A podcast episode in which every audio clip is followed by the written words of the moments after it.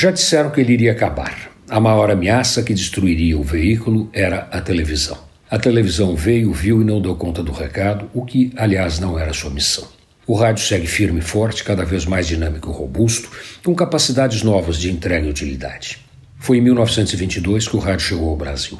A primeira transmissão aconteceu no dia 7 de setembro e daí em diante nunca mais parou. Ao contrário, cresceu e se multiplicou seguindo o mandamento divino para perpetuar as espécies na Terra.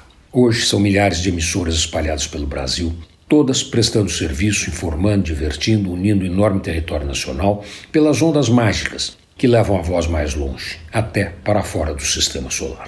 O rádio se reinventa todos os dias. Por isso, a ameaça do seu fim é como a promessa vã dos políticos, que não têm noção de nada, exceto seu futuro dentro do samba louco que é o exercício do poder. Não para o bem comum. Não, não. Razão é outra. Passa basicamente pelo bolso e pela carteira. E o rádio, na sua missão, na sua cruzada, denuncia.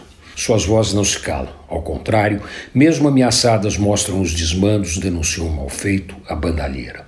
Mas o rádio vai além.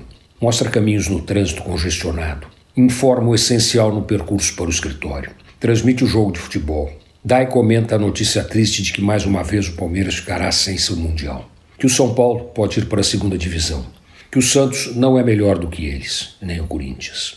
O destino do rádio é ser parte da vida das pessoas e ele faz isso com competência. Parabéns para nós que trabalhamos nos rádios. Antônio Penteado Mendonça para a Rádio Dourado e crônicasdacidade.com.br.